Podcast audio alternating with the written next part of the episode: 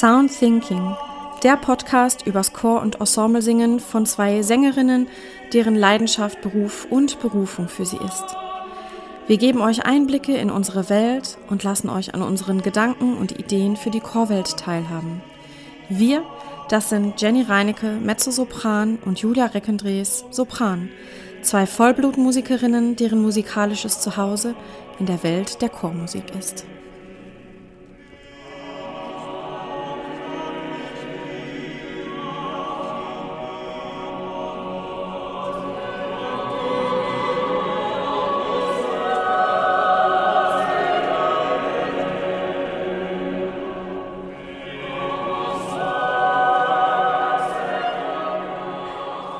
Herzlich willkommen, liebe Zuhörer und lieber Zuschauer, zu einer neuen Folge von Sound Thinking.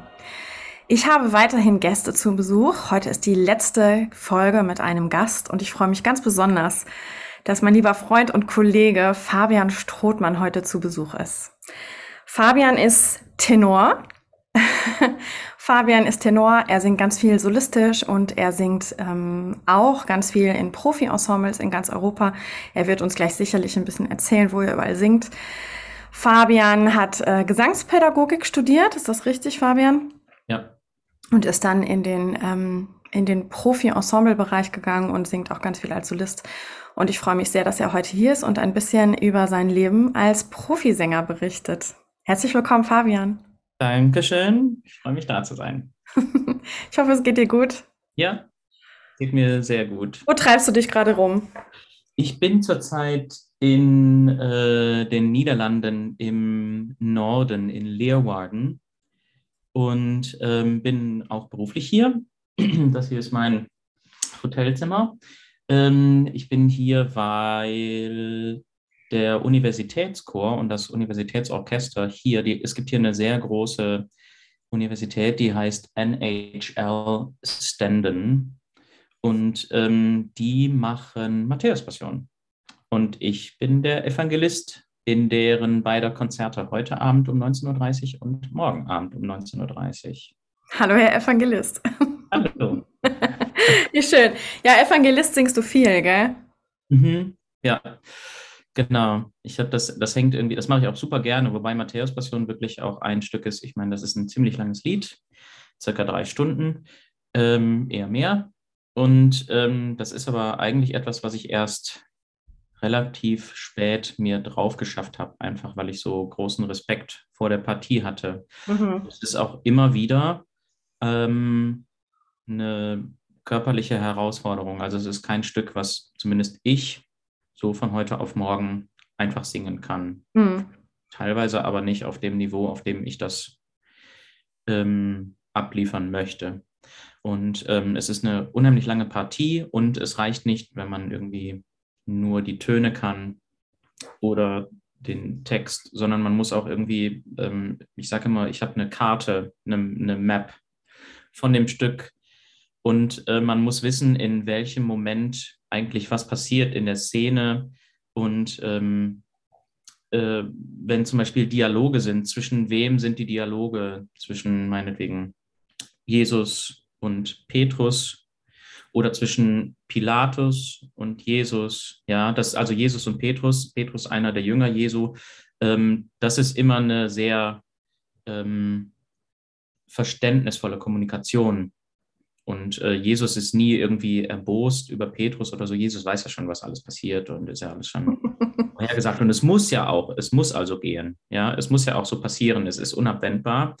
Und äh, er hat sich schon mit seinem Schicksal abgefunden. Deswegen ist ja Petrus auch nie böse, dass der den, äh, ehe der Hahn zweimal kräht, da irgendwie verrät. Und ähm, Pilatus zum Beispiel, der ist ganz, der versteht das gar nicht, dass er Jesus sich nicht wehrt und sagt, ja, ähm, warum, warum sagst du denn nichts? Ja? Du, du schweigst stille und äh, ähm, äußerst dich überhaupt nicht und äh, wird fast auch schon ein bisschen zornig, dass der Jesus da so ein bisschen in seinen Augen gleichgültig sich verurteilen lässt und so und will den ja eigentlich gar nicht verurteilen und wäscht seine Hände dann in Unschuld, in Wasser und so. Aber ja, so und man muss halt über das ganze Stück irgendwie einen Plan haben und muss auch irgendwie, es ist so ein bisschen wie ein, ähm, ein Hörbuch, wo man jedem Charakter, der in dem Hörbuch vorkommt, irgendwie eine eigene Stimme verleiht. Mhm. So ist das, würde ich sagen, auch in, in einer Passion. Ja, spannend. Hm, total. Ähm, wenn du sagst, das ist ähm, auch körperlich eine Herausforderung für dich, was meinst du genau damit? Kannst du das beschreiben? Ähm, ja, also vielleicht ist das irgendwie speziell für meine Stimme nur so, aber ähm, oder für meine Art des Singens und des Erzählens. Aber ich, es gibt, glaube ich, vor allem hier in den Niederlanden gibt es zwei Arten von dieser, von diesen Evangelisten, von der Art und mhm. Weise, wie die, das gesungen wird. Und einmal ist das ein sehr neutraler ähm, Nachrichtensprecher, gleicher hoher Sprechgesang, würde ich mal sagen. Ähm, aber das ist mir ein bisschen zu langweilig. Und ich mhm. finde in der Matthäus-Passion, auch in, also in den Passionen generell, da passiert so viel. Und das ist so, vielleicht nach dem Elias, ist das so eins der dramatischsten Oratorienwerke überhaupt. Mhm. Ja, so nah, wie wir als Oratoriensänger und Konzertsänger irgendwie an Oper rankommen. Und da passiert so viel und das muss man irgendwie gestalten. Und andern, andernfalls sind diese drei Stunden sind wirklich sehr lang, können sehr lang sein. Ja. Und ähm, deswegen versuche ich das auch immer mit so viel Drama zu füllen, wie geht. Und das muss natürlich auch in der Stimme irgendwie gegeben sein. Ja, und da gibt es irgendwie Stellen, wo Jesus laut aufschreit und so. Und natürlich wird das dann auch laut gesungen. Ja, auch Leute, die jetzt, also ich meine, in den Niederlanden äh, haben die alle die Passionen auswendig drauf, teilweise. Ja. ja. Da wird das irgendwie viel mehr aufgeführt und ist irgendwie viel mehr in die musikalische Tradition, in der musikalischen Tradition verankert als in Deutschland. Ja. Und ähm, deswegen, die kennen das Stück in- und auswendig und so. Ähm, deswegen muss man das noch irgendwie noch mehr mit Drama füllen, finde ich. Und äh, deswegen ist es dann halt körperlich und dann auch für die Stimme nochmal eine ganz andere Herausforderung, das so zu machen, wie ich das tue. Und ähm, sagen wir mal, in jedem Moment des Stückes präsent zu sein. Und es ist auch eine Herausforderung. Ich habe das lustigerweise am vergangenen Wochenende ähm, auch ein paar Mal gesungen und zwar äh, Freitagabend um 7 Uhr, dann Samstag zweimal, Sonntag zweimal und das, das zweite Konzert am Sonntag war um 7 Uhr zu Ende. Das heißt also, ich habe dann in 48 Stunden fünfmal Matthäus-Passion gesungen, die Evangelistenpartie. Und es ist dann, also der Trick ist nicht, dass die, ob die Stimme das mitmacht, sondern ähm, man muss wirklich fokussiert und konzentriert bleiben. Und ich merke dann auch, wie mir irgendwie nach einer Zeit oder so schweife ich dann ab und einfach der Müdigkeit und der Erschöpfung geschuldet. Und ähm, muss dann aber irgendwie mich selber ermahnen und irgendwie zurückfinden in den Modus zurück und äh, in diese Bereitschaft und dann auch wieder quasi, äh, man kann das nicht halbherzig singen. Das ist, okay. ähm, das ist dem Erzählduktus äh, kommt das nicht zugute und vor allem macht die Stimme das auch nicht mit, finde ich. Also. Mhm. Ja. Ja, also wenn ich das höre, ne, möchte ich als erstes fragen, bist du des Wahnsinns? aber es ist auch cool. Aber ich kenne dich ja schon was länger und denke, ah ja, der Fabian. genau, das Wahnsinn.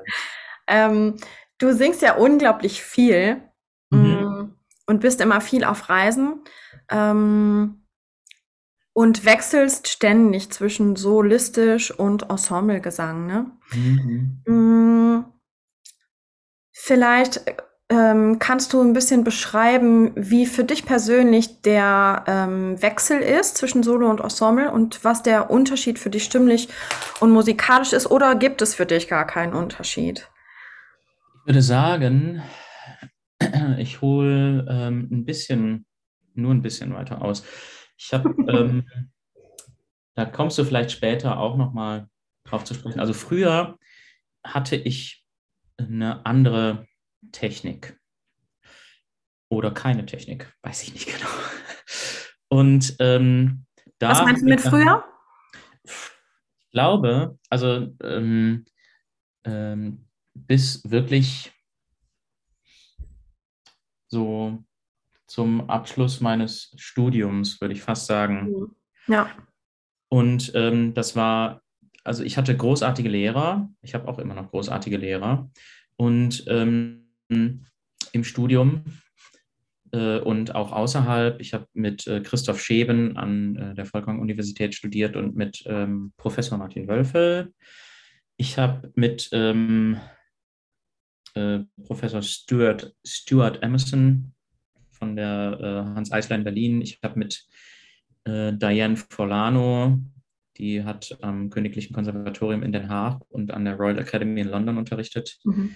Ich habe ja mit vielen Leuten gearbeitet und viele haben mir sehr viele gute Sachen gesagt, ähm, die ich aber damals einfach aufgrund dessen, dass ich eine andere Vorstellung meines Klangs hatte, ähm, nicht so produktiv und fruchtbar für mich umsetzen konnte, dass ich da maximalst von profitiert hätte. Das heißt, mein Singen war einfach nicht ökonomisch. Mein Singen war in meiner Klangvorstellung schön und rund und weich, aber ich hatte keinen langen Atem, ich hatte keine ausreichende Kondition, also ein bisschen Kondition schon. Ich hatte keine stabile und, sagen wir mal, immer abrufbare Höhe. Mhm. So. Und das waren so Sachen, die waren tagesformabhängig. Oder wie ich geschlafen habe oder was ich gegessen habe, teilweise auch. Ähm, und ähm, auch Nervosität hat da auch mit reingespielt. Und ähm, es kam dann bis, ich glaube, im Jahr 2016 habe ich äh, ein Barbershop-Quartett gegründet, das da heißt Barberpapas. Und das war eine ganz lustige Situation, weil ähm, ähm, einer meiner Sängerkollegen aus dem Quartett, Lukas Bitzer, Dr. Lukas Bitzer, Verzeihung, ähm, so viel Zeit muss sein. Der ähm, war schon sehr firm in diesem Barbershop-Genre und ähm, hat dann hatte ein Konzert und hat dann einen anderen Kollegen, der jetzt aus dem Quartett ist, den André Biermann, ähm, einfach mal eingeladen in eins dieser Konzerte und dann haben die noch was gesungen im Anschluss und daraufhin hat mich dann André angeschrieben und hat gesagt, du, ich habe was total Cooles, das heißt Barbershop, hast du Lust, da mal was auszuprobieren? Und wir brauchen aber noch einen Bass. Und dann habe ich gesagt, ja, hier, mein damaliger Nachbar, Jan Lehmann, äh, sehr guter Freund und Kollege, der jetzt Lehrer am ähm, evangelischen Klosterseminar in Blaubeuren ist, ähm, hat dann äh, gesagt, ja, klar, absolut. Und dann haben wir uns einen Nachmittag getroffen in Essen. Damals haben wir noch alle in der Gegend gewohnt und haben ähm, die sogenannten Barbershop-Tags gesungen. Tags sind kurze Ausschnitte, die meist die fünf coolsten letzten Takte aus irgendeinem Stück. Und äh, wir waren sofort Feuer und Flamme und haben irgendwie noch an dem Tag irgendwie lustige Videos aufgenommen und haben uns auch mehrfach getroffen. Und da, das war die Gründung dieses, dieses Barbershop-Quartetts, die Barberpapas. Das Besondere an der Barbershop-Literatur ist, dass natürlich mit vier Leuten jeder alleine in seiner Stimme singt und ähm, die Stücke sind auch wirklich anspruchsvoll zu singen. Und ähm, ich habe dann einfach gemerkt, ah, ich muss dazu sagen, die Stimmeinteilung im Barbershop ist von oben nach unten. Ähm, Lukas singt Tenor. Tenor ist im Barbershop aber so ein Countertenorfach. Die zweithöchste Stimme singt, singe ich, das ist der Lead, hat meistens die Melodie und den meisten Text. Dann kommt André, singt Bariton und Jan singt Bass. Und ähm, ähm, und man würde gesangstechnisch, würde man vielleicht sagen, die äh, Barbershopper singen viel mit, mit sehr viel, also um jetzt mal so Begriffe aus CBT vielleicht zu verwenden, mit, mit sehr viel Edge oder sehr viel Twang, ist halt so ein bisschen was vielleicht auch aus dem Popgesang auch dabei.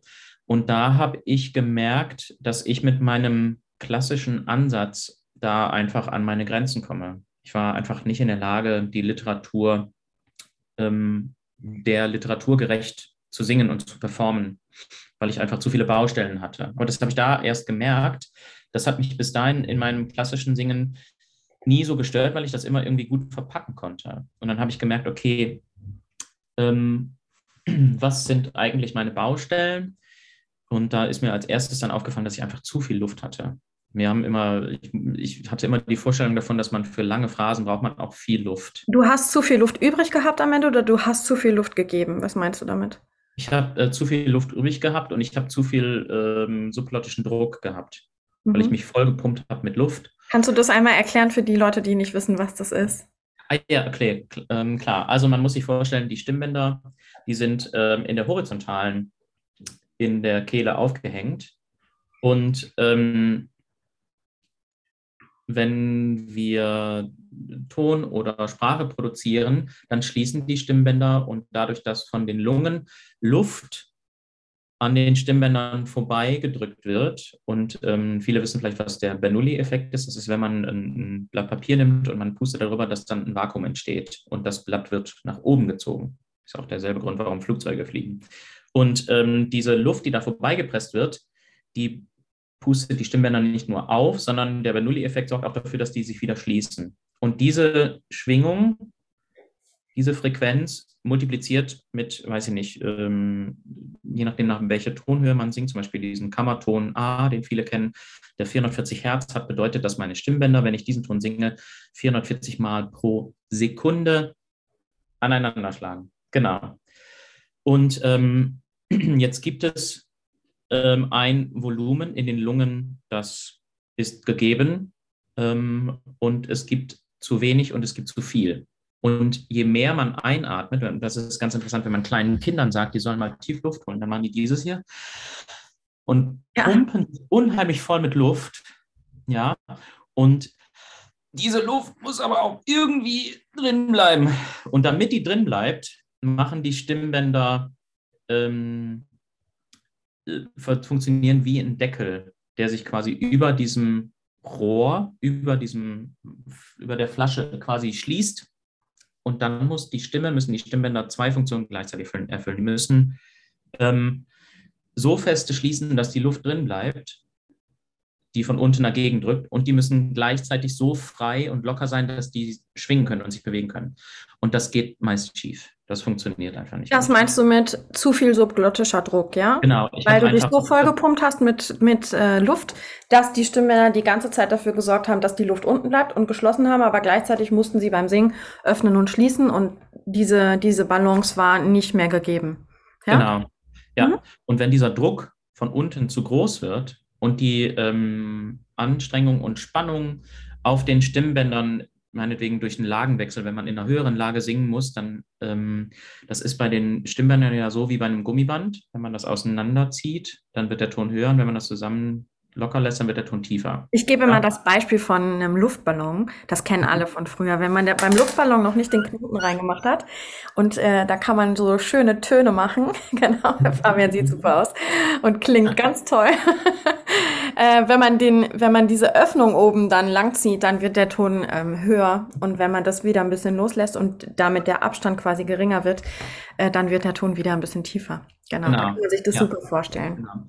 Und diese Spannung, die auf den Stimmbändern herrscht, in Kombination mit diesem Überdruck von unten, das hat halt bei mir zu unheimlichen Verspannungen geführt und ähm, die Stimme war müde und ähm, es gibt in diesen Barbershop-Tags gibt es ähm, ein Phänomen, dass die Leadstimme muss am Ende immer einen ganz langen hohen Ton halten und die anderen drei Stimmen modulieren dann nochmal drumherum. Ja. Und ähm, das habe ich einfach nie hinbekommen, nie entspannt hinbekommen, einfach weil ich dachte, okay, ein langer Ton und dann so und habe mir damit selber einfach im Weg gestanden. Ja, das heißt, dass du dieses technische Problem in Anführungsstrichen hattest, mhm. äh, mit zu viel subglottischem Druck oder überhaupt generell technische Probleme, das hast du vor allem gemerkt beim Barbershop-Singen, dass du Probleme in der klassischen Technik hattest? Mhm. Ja, spannend. Nur das, um das noch einmal zusammenzufassen, ne? das, den großen Bogen einmal ja, äh, zu genau. schließen. Das genau. ist spannend. Mhm. Absolut, absolut, ja. Und es wird einem in der Klassik wird einem immer viel erzählt. Es gibt, man wird mit Begriffen zugeworfen wie ähm, inhalare la voce, ähm, Colpo di petto. Colpo di petto, voce chiara, voce scuro, ja. ähm, Vordersitz, Maske, ähm, keine Ahnung was, Tiefe ähm, Kehle. Ja, genau, entspannt und so.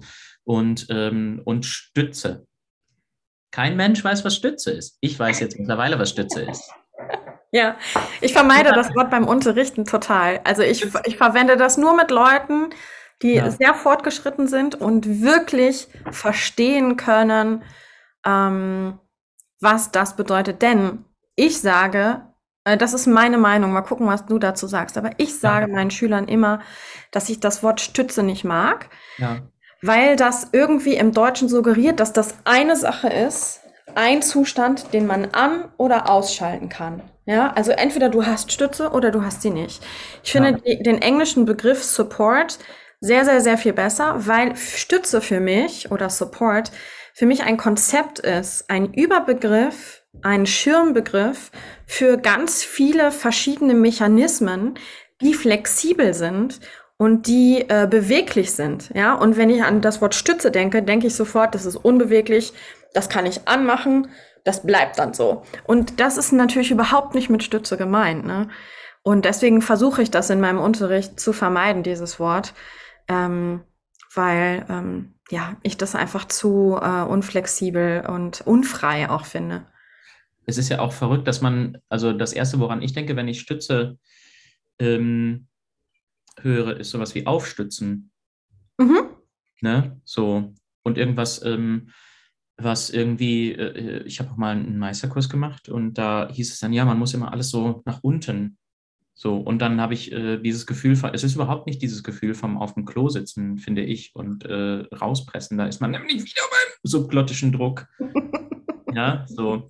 Sondern es ist, es ist nicht aufstützen, sondern es ist unterstützen. Und das kommt aber erst in, in zweiter Instanz, wenn ich darüber nachdenke. Also wenn ich höre Stütze, du musst da mehr stützen, musst du mehr äh, mehr draufgehen, irgendwie, habe ich irgendwie das Gefühl. Ja. So.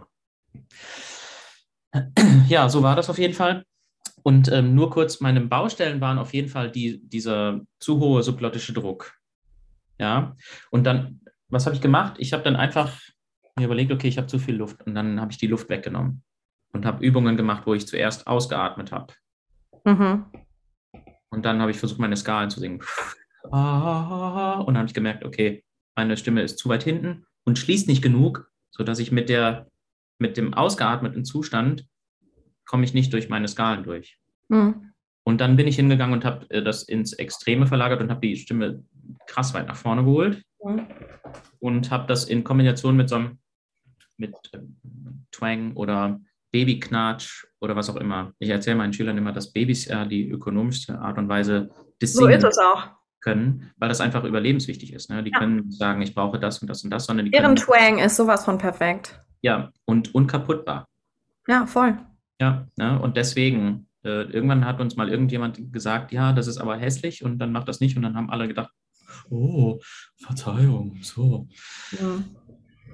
Ja, ich, also das ist für mich ehrlich gesagt auch der größte Unterschied zwischen ähm, Pop und Jazz und klassischer mhm. Gesangstechnik. Ich mache ja auch ganz viel Pop und Jazz oder habe ganz viel Pop und Jazz auch im Ensemble gemacht.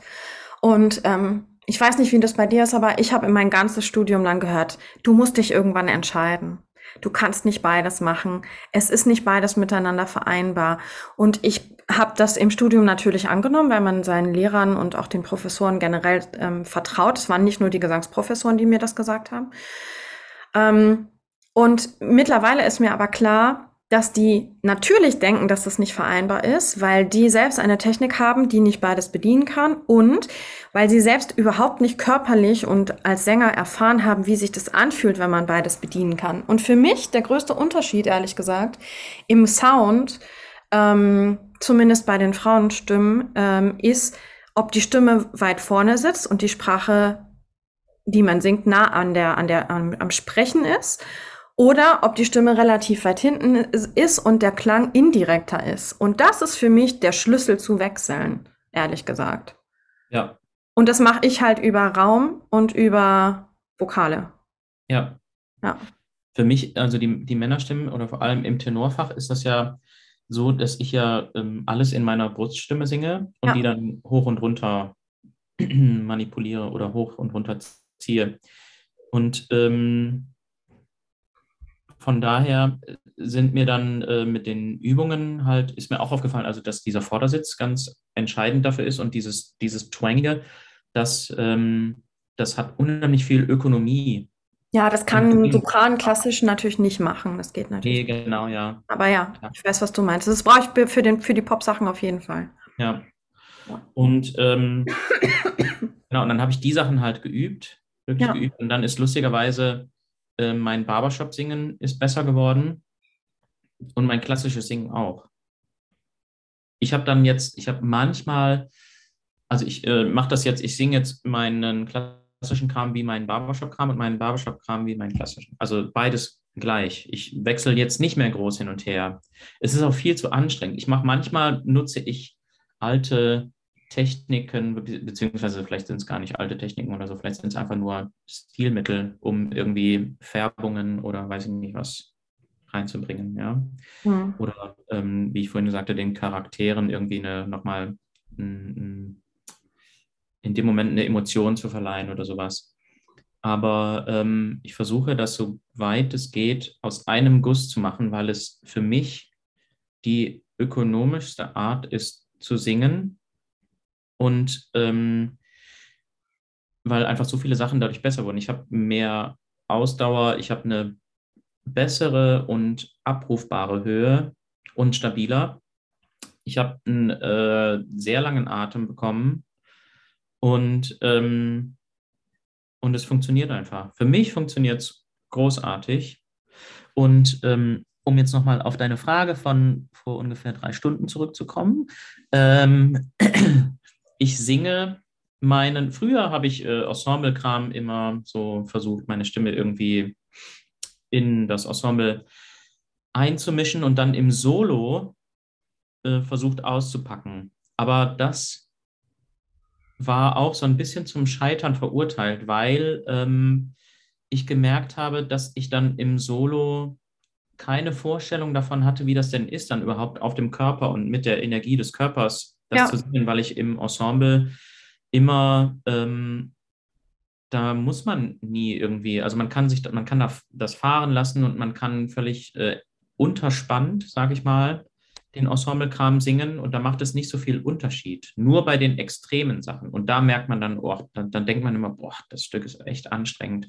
Brahms Requiem oder so, denke ich sofort. Genau, genau. Ja. Oder Verdi Requiem oder so, ja, alles, was ja. laut ist, chorsymphonisch oder so. Und da merkt man dann, oh, dass die Stimme dieser Anstrengung überhaupt nicht gewohnt ist. Mhm. Das liegt aber nur daran, weil man vorher den, ähm, im Englischen sagt man, äh, to put in an effort. Also man hat nicht die, ähm, sich die Mühe gemacht und auch im, im Ensemble versucht, dieses auf dem Körper zu singen ähm, zu etablieren. Und deswegen ist es so ein großer Unterschied dann von Ensemble zu Solo gewesen früher. Und mittlerweile ähm, singe ich aber meinen Ensemble-Kram ungefähr genauso wie mein Solokram, nur ich variiere dann natürlich in der Dynamik, was auch nur möglich ist, wenn man sich voll und ganz darauf einlässt und quasi man kann, man kann nicht versuchen, irgendwie da, ich würde fast sagen, dass in der, zum Beispiel in der Höhe leise zu singen, kostet noch viel mehr Energie, als in der Höhe laut zu singen. Hundertmal mehr Energie. Ja. Ich spreche aus Erfahrung als Sopran im Ensemble. Ja. Also für mich ja. ist es nämlich mittlerweile so, dass ich im Ensemble so singe wie mein solistisches Piano Pianissimo. Mhm. Die ganze Zeit. Ja. So ein flötiger, sehr schwereloser, schwebender ähm, Klang. Und es klingt nach nichts und es sieht nach nichts aus, aber ja, es sieht super entspannt aus, aber körperlich ist das das Anstrengendste. Absolut. Wenn man nicht möchte, dass man müde wird. Ne? Also ich kenne auch ja. viele Kolleginnen, die ähm, nach drei Stunden Probe vollkommen stimmlich durch sind, ja. weil die eben nicht mit Körper singen. Und dann geht's halt voll aufs Material, wenn du die ganze Zeit im Passaggio, also in der Übergangslage, leise singen sollst. Aber wenn du wirklich Körper drunter hast und ähm, körperlich dafür arbeitest, dass, ähm, dass da Piano, Pianissimo äh, Töne rauskommen, dann wird man stimmlich nicht müde, aber es ist natürlich körperlich viel anstrengender. Genau. Und dann ist man eben nach so einem sechs Stunden Probentag körperlich einfach schlapp. Ja. Aber ja, die Stimme hält das gut durch. Man muss halt überlegen, wo man, ähm, wohin man die Anstrengung verlagern will. Ob man das jetzt irgendwie. Ja. Es ist wirklich eine Entscheidungssache und man muss es dann auch durchziehen, es dem Körper abzuverlangen, mhm. auf dem Körper zu singen. Und dann äh, natürlich, das ist so wie äh, äh, den inneren Schweinehund überwinden und sich meinetwegen morgens bei strömenden Regen äh, die Laufsachen anzuziehen und rauszugehen und joggen, ja. Also nicht ganz so, aber es ist auch schon, es ist einfach eine Entscheidung. Man muss diese Entscheidung, jeder muss die für sich treffen. Und ähm, die kann einem auch keiner abnehmen. Man muss einfach den Körper aktivieren und mitnehmen und dann ähm, auch das auch durchziehen und nicht hin und her wechseln und nicht, ähm, ja, auch hier mal fahren lassen, je nachdem, wie anstrengend es ist oder so, ja. Mhm. Und nur dann wird man auch wirklich, auf Dauer ist das, das ist ein Konditionstraining. Ne? Auf Dauer wird man einfach mit, mit ähm, längerem Durchhaltevermögen belohnt und, und ähm, Kondition auf der Stimme auch und so. Es kann sein, dass, also ich bin jetzt schon ein paar Mal vielleicht an dem Punkt gelangt, wo äh, meine Stimme vielleicht ein bisschen rausfällt aus dem Ensembleklang oder wo es dann heißt, ähm, bisschen mehr, bisschen mehr, bisschen mehr, Fabian, mm, bisschen mehr, bisschen mehr. so. Habe ich noch nie erlebt, dass das passiert ist, Fabian. Ja? Doch, klar. ja, genau.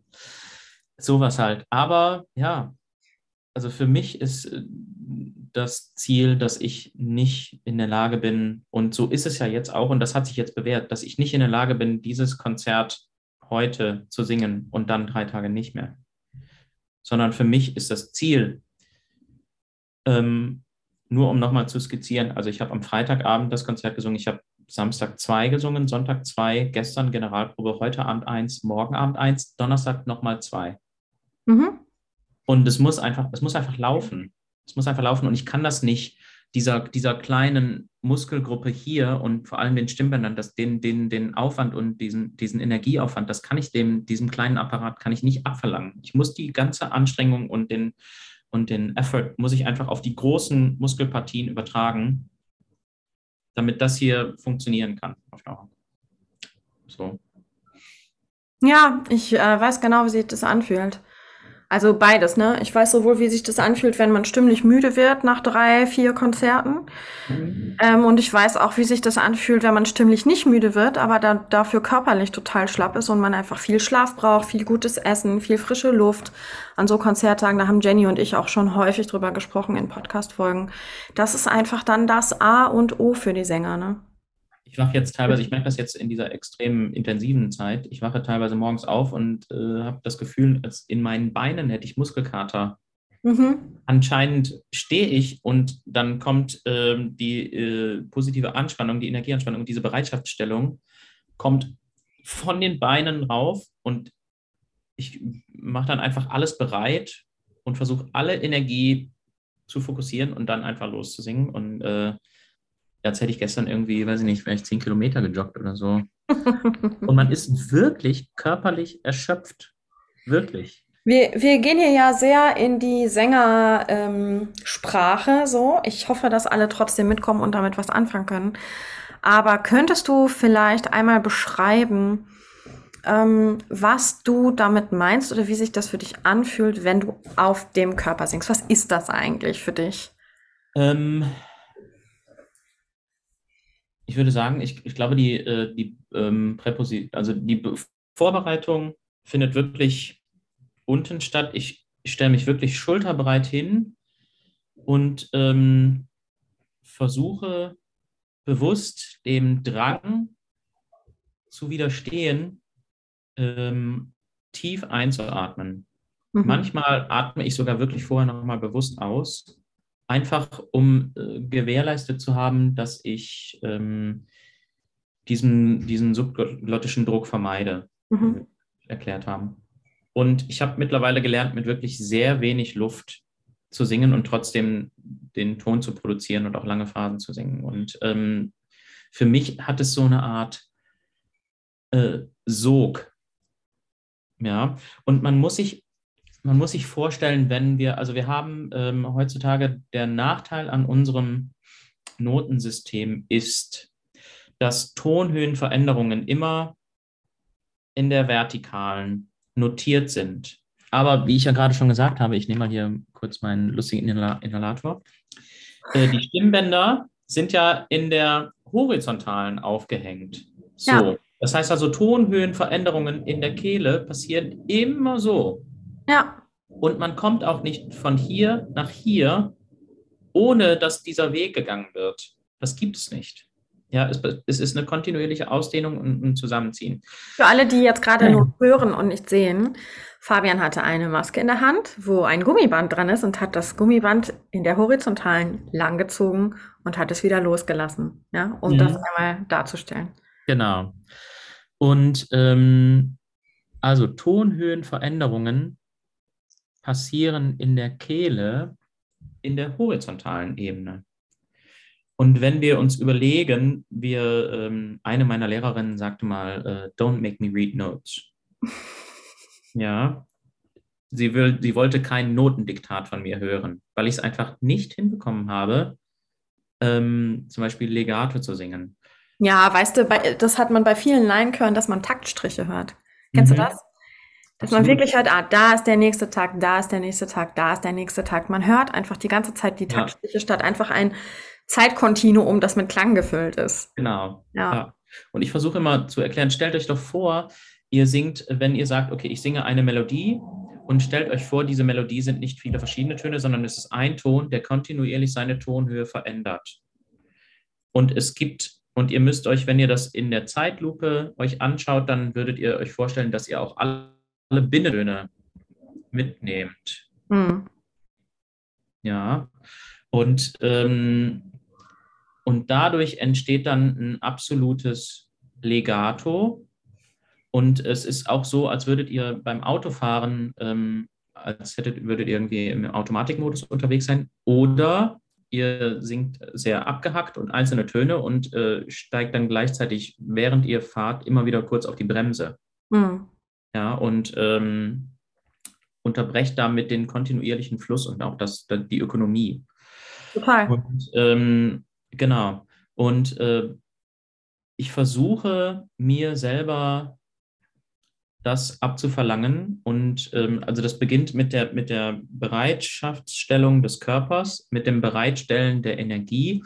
Und dann versuche ich mich darauf zu konzentrieren, dass ich A, dieses absolute Legato produziere, ähm, B, den Sitz finde, der meistens relativ weit vorne ist bei mir, und C, ähm, mit so wenig wie Luft so wenig Luft wie möglich zurechtzukommen. Und diese drei Kombinationen, äh, diese drei Sachen kombiniert, ergeben dann für mich ein sehr ökonomisches Singen, aber auch ein sehr anspruchsvolles und sehr, sehr anstrengendes Singen. Finde ich hm. völlig anstrengend. Ist das ja. eine Frage gewesen? Ja.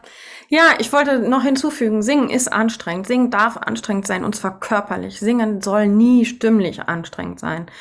Das ist ähm, glaube ich, eine wichtige Unterscheidung, vor allem für alle Laiensänger und Sängerinnen, aber auch für die Profis, ehrlich gesagt. Ähm, Stimmen da, Stimmen, singen darf körperlich anstrengend sein, dann macht man meistens was richtig. Ähm, auf eine gute Art und Weise anstrengend, im Sinne von, ähm,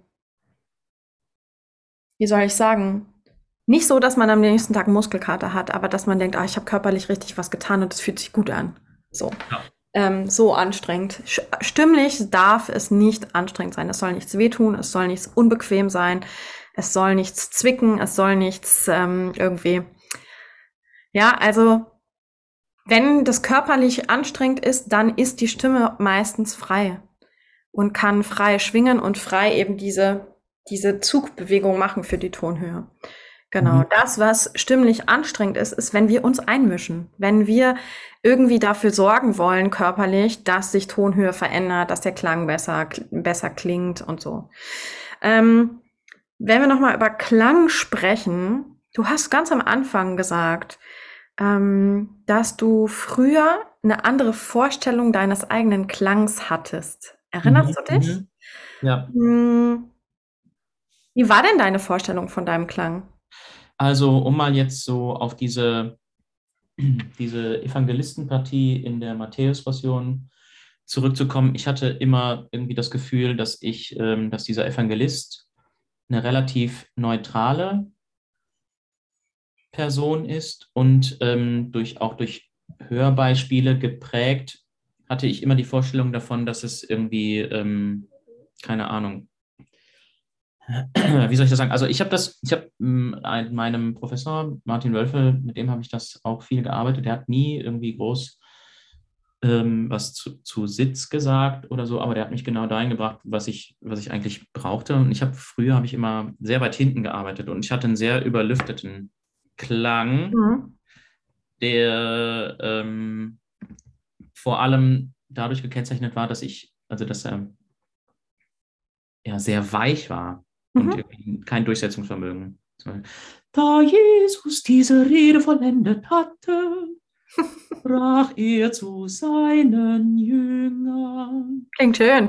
Ja, es ist schön. Aber ein bisschen ja. schlapp. Ja, und natürlich. Und irgendwann hatte mir dann mal jemand gesagt, so, okay, das klingt wunderbar bis in die fünfte Reihe und dann, dann nicht mehr.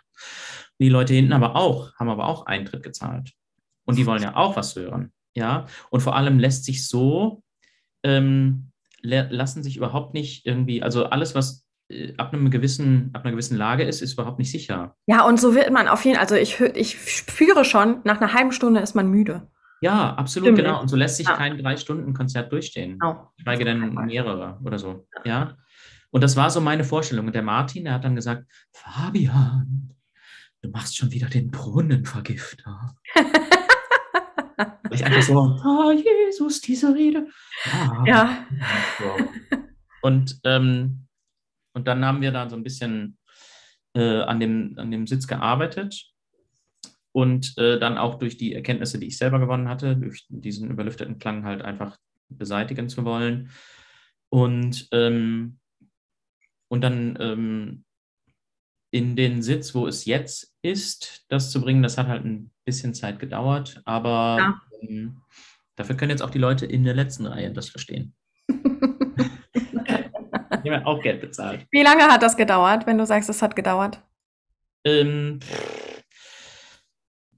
also das ist ja so eine Sache, das habe ich ja mit mir selber irgendwie gearbeitet und vereinbart. Und ich würde sagen, dass ich das auch immer noch irgendwie ein bisschen, also ich weiß mittlerweile viel genauer und viel besser, was passiert und was ich tun muss. Ähm, ich glaube, ich habe es als erstes gemerkt, vielleicht so nach anderthalb Jahren bis zwei Jahren, dass einfach im Barbershop, dass das einfach stabil, würde die Jugend sagen. ich kann das total äh, unterschreiben. Ne? Ich habe, ähm, weiß nicht, ob ich da im Podcast schon mal drüber gesprochen habe, aber bei mir hat sich stimmlich echt super viel getan in der Zeit, kurz in der Zeit vor Corona. Mhm. Ähm, einfach weil ich keinen Unterricht mehr genommen habe und auf mich allein gestellt war und her selbst herausfinden musste, ähm, wo will meine Stimme eigentlich hin? Wie ja. klingt sie eigentlich wirklich, wenn ich mal das ganze Gebastle weglasse und mich nur auf mich konzentriere und auf die Werte, die mir wichtig sind im Klang ähm, und ähm, in dem, was ich tue einfach. Und dafür habe ich eine ne technische Lösung natürlich gefunden, das ist klar. Also man soll jetzt nicht ohne Technik singen oder irgendwas, äh, gar keine Frage. Aber ich war einfach irgendwann an dem Punkt, wo ich auf mich alleine gestellt sein musste, um für mich persönlich die beste Lösung zu finden, wie ich klinge, ähm, so wie ich selber klinge. Ne? Und nicht wie, ah ja, sie macht die und die Technik und jetzt klingt sie wie XY, sondern ich habe dann einfach irgendwann geklungen wie ich selbst. Und das war eine riesengroße Befreiung, ehrlich gesagt. Ja, also wirklich eine riesengroße Befreiung. Was bringt mir das, wenn ich äh, mir Aufnahmen von Pavarotti und Jonas Kaufmann anhöre und äh, das versuche dann nachzuahmen, aber mein Stimmapparat, mein Instrument überhaupt nicht so klingt eigentlich? Ja, ja, ja total. Diese mhm. beiden Stimmen könnten auch unterschiedlicher nicht sein, Pavarotti und Jonas Kaufmann. Ja, das stimmt. Beides große Ja. ja. Ähm, Ich erinnere mich an ein Projekt mit dir mh, mm, im Ensemble. keine, oh keine Sorge. Oh, oh, oh. Äh, Im Ensemble. Da hast du im, im Gespräch was gesagt zu mir und auch zu ein paar anderen Leuten. Nämlich, ähm, dass du dich fragst beim Singen, wie kann ich so singen, dass ich den anderen helfe? Mhm. Im Klang im Ensemble. Mhm. Ähm, das hat mich unglaublich beeindruckt. Erstens dieser Satz, dieser Gedanke, ähm, weil ich den, also das ist für mich der Inbegriff von Ensemble-Singen einfach. Mhm. Ähm, diese, diese Verbundenheit und die, die Gemeinschaft und das gegenseitige Unterstützen. Ähm, auch klanglich, finde ich großartig. Ähm, und es hat mich auch nachhaltig noch danach äh, weiter beschäftigt, weil ähm, das, also für mich macht das eine Tür auf zu einer anderen Welt nochmal. Ist es das, was für dich Ensemble singen ausmacht? Ähm, ja, allerdings habe ich das auch, würde ich sagen, ähm, beim Barbershop-Singen nochmal neu erfahren. Also zu, ja. zunächst habe ich das erfahren einfach mit äh, dem Singen von in professionellen Ensembles auf einfach sehr hohem Niveau. Ja. Und ähm, so Sachen wie, dass äh, in Akkordstrukturen ja nicht jeder Ton gleichberechtigt ist. Was ist lustigerweise, warum das nie Thema ist, weiß ich auch nicht, aber in den richtig, richtig, richtig guten Ensembles ist das Thema. Klar. Und das finde ich auf jeden Fall. Man nennt es Balance übrigens. Ja. Also wenn wir ja. über Balance sprechen äh, im Ensemble, das ist vielleicht wichtig für die, für die LaienchorsängerInnen hier, die zuhören und zuschauen. Wenn ein Dirigent oder eine Stimmbildung ähm, über Balance spricht, dann meinen wir damit, welche Töne im Akkord sind wichtig und welche sind ähm, nicht unwichtig, aber zweitrangig und dürfen sich unterordnen in der Lautstärke. Ja. Zum Beispiel. Oder auch in der Intonation. Genau. Und es ist einfach, also das habe ich zum Beispiel damals in, in so Studienzeiten oder so war das viel zu wenig Thema. Da wurde auch im, im, im Studium nichts drüber erwähnt. Nein. So. Man hat ja auch nicht, ähm, man, also man muss dazu sagen, ich habe ja ein Diplom in Gesangspädagogik gemacht und den Master of the Universe Voice Performance. ähm, aber nie wurde auch nur ein Sterbenswörtchen über Ensemble-Singen verloren. Ja. Und ähm, es hat einem nie jemand erklärt, was da eigentlich, dass das, dass das eine völlig andere Welt ist. Es kann einfach nicht, es kann nicht jeder Solist automatisch Ensemble singen und nicht jeder Ensemblesänger kann ähm, eine große Solo-Arie singen. Das ist eine Spezialisierung. Ja. Und ähm, man, auch wenn man den, den schmalen Grad, äh, wenn man, wenn es ein schmaler Grad ist äh, und man den auch gehen kann und auch beides bedienen kann, dann ist das immer noch ein ziemlich großer Split ich finde, man kann es gut mit Sport ähm, ja. äh, vergleichen. Ne? Nicht, jeder, nicht jeder Sportler ist ein guter Teamplayer. Ja. Ähm, und nicht jeder, der ein super guter Mannschaftssportler äh, ist oder Sportlerin, mhm. ähm, kann gut Einzelkämpfer sein. Nicht jeder 100-Meter-Sprinter kann auch einen Marathon laufen ja. und andersrum. Andersrum. Obwohl ja. beide Läufer sind. Ja. Ja, ja so. absolut. Einfach andere Muskelpartien, die da trainiert sind. Total. Und einfach ein anderer, anderer Schwerpunkt, anderer Fokus, ne? Ja, genau. Und ähm, also das, sowas wie Balance im äh, Akkord und im Ensemble mit mehreren und ähm, dann auch das, was da entsteht, auch wirklich wahrzunehmen und zu genießen und zu verstehen, welche Rolle spiele ich eigentlich da in diesem Akkord, in dieser Musik, in dieser musikalischen Konstruktion. Ja. Ähm, wie wichtig bin ich? Natürlich bin ich wichtig, aber ähm, kann ich das nicht noch irgendwie bereichern, indem ich mich entweder mehr in den Vordergrund oder mehr zurücknehme? So. Ja, und das ist das aller, der allerwichtigste Satz, ne? Sich selbst klanglich zurückzunehmen, ist die Stärke von mhm. Ensemblesängern und ja. keine Schwäche. Ja. Das ist ja auch ein Denkfehler bei ganz, ganz vielen Gesangsprofessoren, dass sie denken, dass das was Schwaches ist. Ganz im Gegenteil. Das ist die aller, aller, allergrößte Stärke. Ja, und es ist auf keinen Fall so, dass, ähm, also ich meine, es ist nicht irgendwie, äh, nehmen wir mal an, am Klavier, man schlägt alle Tasten gleich stark an. So, ja, das, so funktioniert das einfach nicht. Theoretisch müsste jeder Finger individuell äh, stark oder schwach, und das machen wahrscheinlich auch die, die großartigen Pianisten, die, die, können das auch nicht. Ich kann das einfach nicht, ja. Aber im Prinzip, man sieht, was man sieht, ist, dass der Finger die Taste drückt. Und man würde schlussfolgern, dass ungefähr jeder Tastendruck gleich intensiv ist. Nein, Aber so funktioniert das nicht. Ne? Es müsste jeder Finger individuell stark oder weich die Taste anschlagen, damit der perfekte Akkordklang und, und die Balance stimmt. Und so ist das im Ensembleklang auch. Ja, und übrigens, wo du sagst, da wurde wenig bei dir im Studium drüber gesprochen. In meinem Studium, meinem Ensemble-Gesangsstudium, ist nicht ein einziges Mal das Wort Blending gefallen. Ja.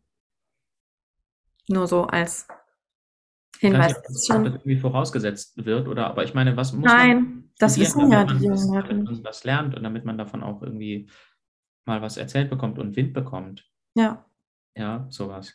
Ja, Balance, Blending, äh, Vokalfarben, Intonation, ja. wie man das steuert und so, ne? Also das sind lauter so Themenbereiche, die total wichtig wären, die in vielen ähm, Laien-Ensembles gemacht werden. Und ähm, an den Hochschulen ist da ähm, echt ganz häufig, ist das, ist das irgendwie sind das fremde böhmische Dörfer. Ja. Hm. Nicht überall, ne? Das äh, will nee, ich betonen, nee. aber äh, in den meisten Fällen auf jeden Fall.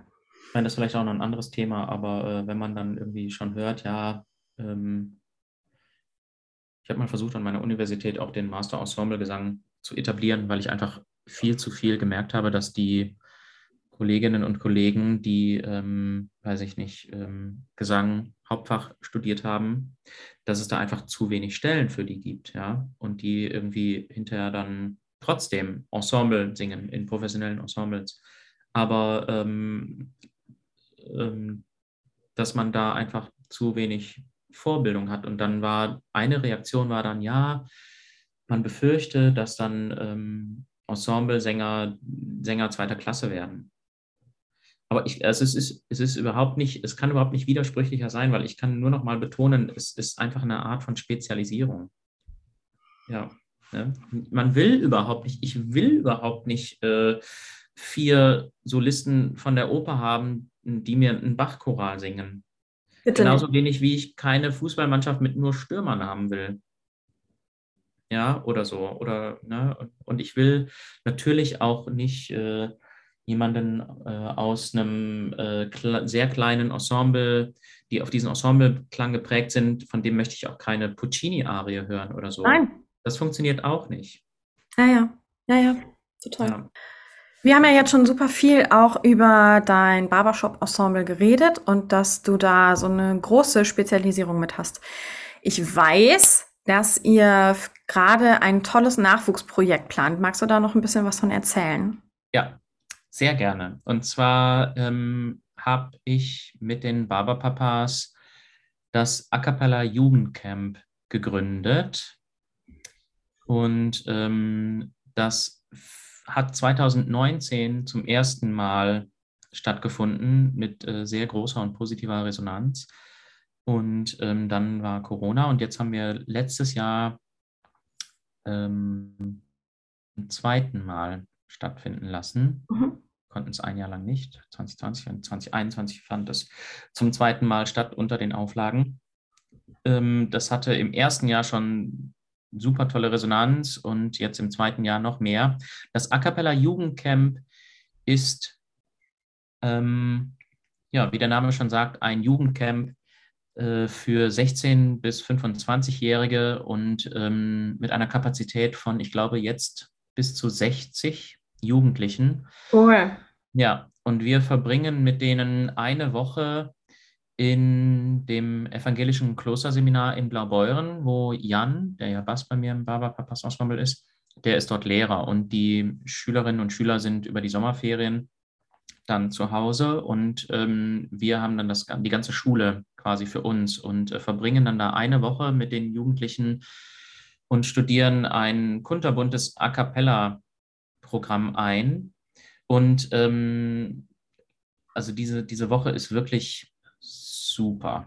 Ich kann es nicht anders sagen. Es ist ja, vielleicht liegt es auch daran, dass es auch mein Baby ist und so und ähm, nee, also so Camps und so. Ich meine, das ist das ist wie Konzertreise für uns große Leute. Ja, so, ja genau. Das ist einfach toll. Das ist, ja. Man ist in so einer Bubble und ja. äh, und ist mit lauter Gleichgesinnten zusammen. Das macht einfach saumäßig viel Spaß. Und ich erinnere mich an meine Schulzeit und ähm, wenn ich dann, wenn die Kids dann gefragt haben, hey, äh, ja, was machst denn du nach der Schule? Wir gehen noch Fußball spielen. Dann habe ich gesagt, okay, ich habe ähm, hab, äh, äh, Chorprobe. Äh, du hast Chorprobe, ist ja voll Ja, ja. Man war immer Und der da- Außenseiter, ne? Mhm. Und man kommt da hin und dann, äh, hey, was machst denn du so in deiner Freizeit? Na, ja, ich äh, singe ich sing im Chor. Du singst im Chor, das ist ja cool. Ich singe auch im Chor. Hey, ich singe auch im Chor. Was singt ihr da so? Ja. Und solche Leute kommen dann zusammen. Ja. Mhm. Und ähm, es ist auch wirklich verrückt, weil, also, ähm, vielleicht liegt es daran, dass wir schon ein bisschen älter sind, aber diese Jugendlichen, die sind auch einfach unkaputtbar. Ja, wir machen mit denen wirklich sechs Stunden Hardcore-Probe pro Tag und die kriegen noch, weiß nicht, Stimmbildung ähm, und haben noch äh, Freizeitprogramm und können noch irgendwie sitzen abends am Lagerfeuer äh, mit der Gitarre und singen noch und bis äh, teilweise spät in die Nacht kriechen die sich dann irgendwie in die Katakomben von diesem äh, Klosterseminar und singen unter anderem noch diese Barbershop-Tags, die ich erwähnt habe. Ja, wir singen auch unter anderem Barbershop-Stücke mit denen und ähm, und ja, also es ist wirklich, also die, die singen für ihr Leben gerne. Mhm. Die singen für ihr Leben gerne und die machen das wirklich nonstop eine Woche lang. Und dann, ähm, es gibt ähm, äh, Informationen dazu, das findet dieses Jahr in der ersten Augustwoche statt. Und äh, alle Informationen dazu gibt es auf der Homepage acapella-jugendcamp.de. Und ihr findet auch bei YouTube ähm, könnt ihr nach A Cappella Jugendcamp suchen und da findet ihr auch zum Beispiel den, das Video, das aufgezeichnete von dem Livestream aus dem letzten Jahr, was wirklich großartig Das ist. kann ich auch sehr empfehlen. Ich habe es schon Ja. gesehen. Das ist ganz, ganz, ganz toll. Sag mal eben, äh, eine Frage habe ich dazu noch. Muss man, wenn man sich da, ähm, wenn man da mitmachen will, muss man sich bewerben? Äh, oder kann man sich einfach anmelden? Das ist die erste Frage. Und die zweite Frage ist, braucht man ein Ensemble schon oder kann man da auch einfach so hinkommen? Ähm, du kannst dich einfach anmelden. Wir brauchen vor allem noch Männerstimmen, also mutige Männerstimmen vor. Ähm, man muss dazu sagen, also es, die Kinder, der Tagesablauf sieht folgendermaßen aus: Man steht morgens auf, dann gibt es Frühstück. Und ähm, es wird äh, aus dem aus der Küche, von, aus der Kantine von dem Klosterseminar wird großartig gekocht und es werden auch alle Intoleranzen und ähm, ähm, Ernährungspräferenzen werden berücksichtigt. Ja, und man äh, hat das Gefühl, als würde man essen, singen, essen, singen, essen, singen, essen, singen, schlafen. So wie im normalen Leben auch. Ja, also es ist quasi Vollpension mit, äh, weiß ich nicht, ähm, vier Mahlzeiten gefühlt. Und äh, das für die ganze Woche. Und ich glaube, die Kids zahlen irgendwie 250 Euro oder so. Super. Das ist wirklich. Und wir haben sogar ein Förderungsprogramm, das sei da auch noch erwähnt. Ja, also ähm, für uns ist einfach wichtig, dass äh, zum Beispiel jetzt die, äh, die finanziellen Mittel nicht ähm, äh, entscheiden, ob jemand an diesem A Cappella Jugendcamp mitmacht. Super. Ja, und ähm, genau, und du, man braucht kein Ensemble. Man muss noch nicht mal vorher irgendwie in einem Chor gesungen haben oder so. Man muss Mega. Noten lesen können. Wir stellen Übetracks bereit. Wir schicken euch die Noten als PDF zu. Ähm, ich meine, es ist natürlich von Vorteil, aber wenn ihr sagt, ich kann überhaupt keine Noten lesen und ich habe noch nie im Chor gesungen, aber das klingt so cool und eine Freundin hat mir davon erzählt und ich habe die, äh, die Videos gesehen und ich finde die Atmosphäre so cool und ich möchte einfach mitkommen und das miterleben, dann kommt vorbei. Ja, Ja. mega. Ja, schön. Also alle jungen Leute, die Bock haben auf eine Woche nur singen mit lauter Leuten, die auch nur singen wollen, ähm, fahrt da unbedingt hin, macht da mit. Das ähm, ist echt ein ganz, ganz, ganz tolles Angebot, was es so eigentlich nicht gibt bisher in Deutschland. Ne? Genau. Gibt's Super. Toll. Ja. Herzlichen Glückwunsch dazu. nicht. Toll. Dankeschön. Fabian, vielleicht zum Abschluss von diesem wundervollen Gespräch. Ja. Ähm, eine letzte Frage. Was liebst du am Ensemble singen am meisten? äh, dass ich mit, ähm, dass das, was ich mit meinen Kolleginnen und Kollegen zusammen produzieren kann, dass das oft so viel cooler und so viel geiler klingt, als das, was ich alleine produzieren kann. Und manchmal stehe ich wirklich irgendwie im Ensemble und gucke nach rechts und gucke nach links und kriege irgendwie ein fettes Grinsen im Gesicht und muss mir dann nochmal vor Augen führen, dass ich gerade auf der Arbeit bin. So. ja. Und ähm, ja. Schön. Mhm. Cool. Fabian, ich, äh, ich danke dir von Herzen, dass du heute so viele Sachen mit uns geteilt hast, auch Dinge, über die Sänger nicht sehr häufig in der Öffentlichkeit sprechen, nämlich über technische Umstellungen und Unzufriedenheit mit dem eigenen Klang oder ähm, Unsicherheiten oder Schwächen, ähm, an denen man dann arbeitet. Also vielen Dank, dass du das alles mit uns geteilt hast heute und ja. danke, dass du heute da warst. Danke. Schön. Liebe Zuhörerinnen und liebe ZuschauerInnen, wir hören uns demnächst mit einer neuen Folge von Sound Thinking. Höchstwahrscheinlich wieder gemeinsam mit meiner lieben Freundin und Kollegin Jenny. Bis dahin, machen Sie es gut und bis bald.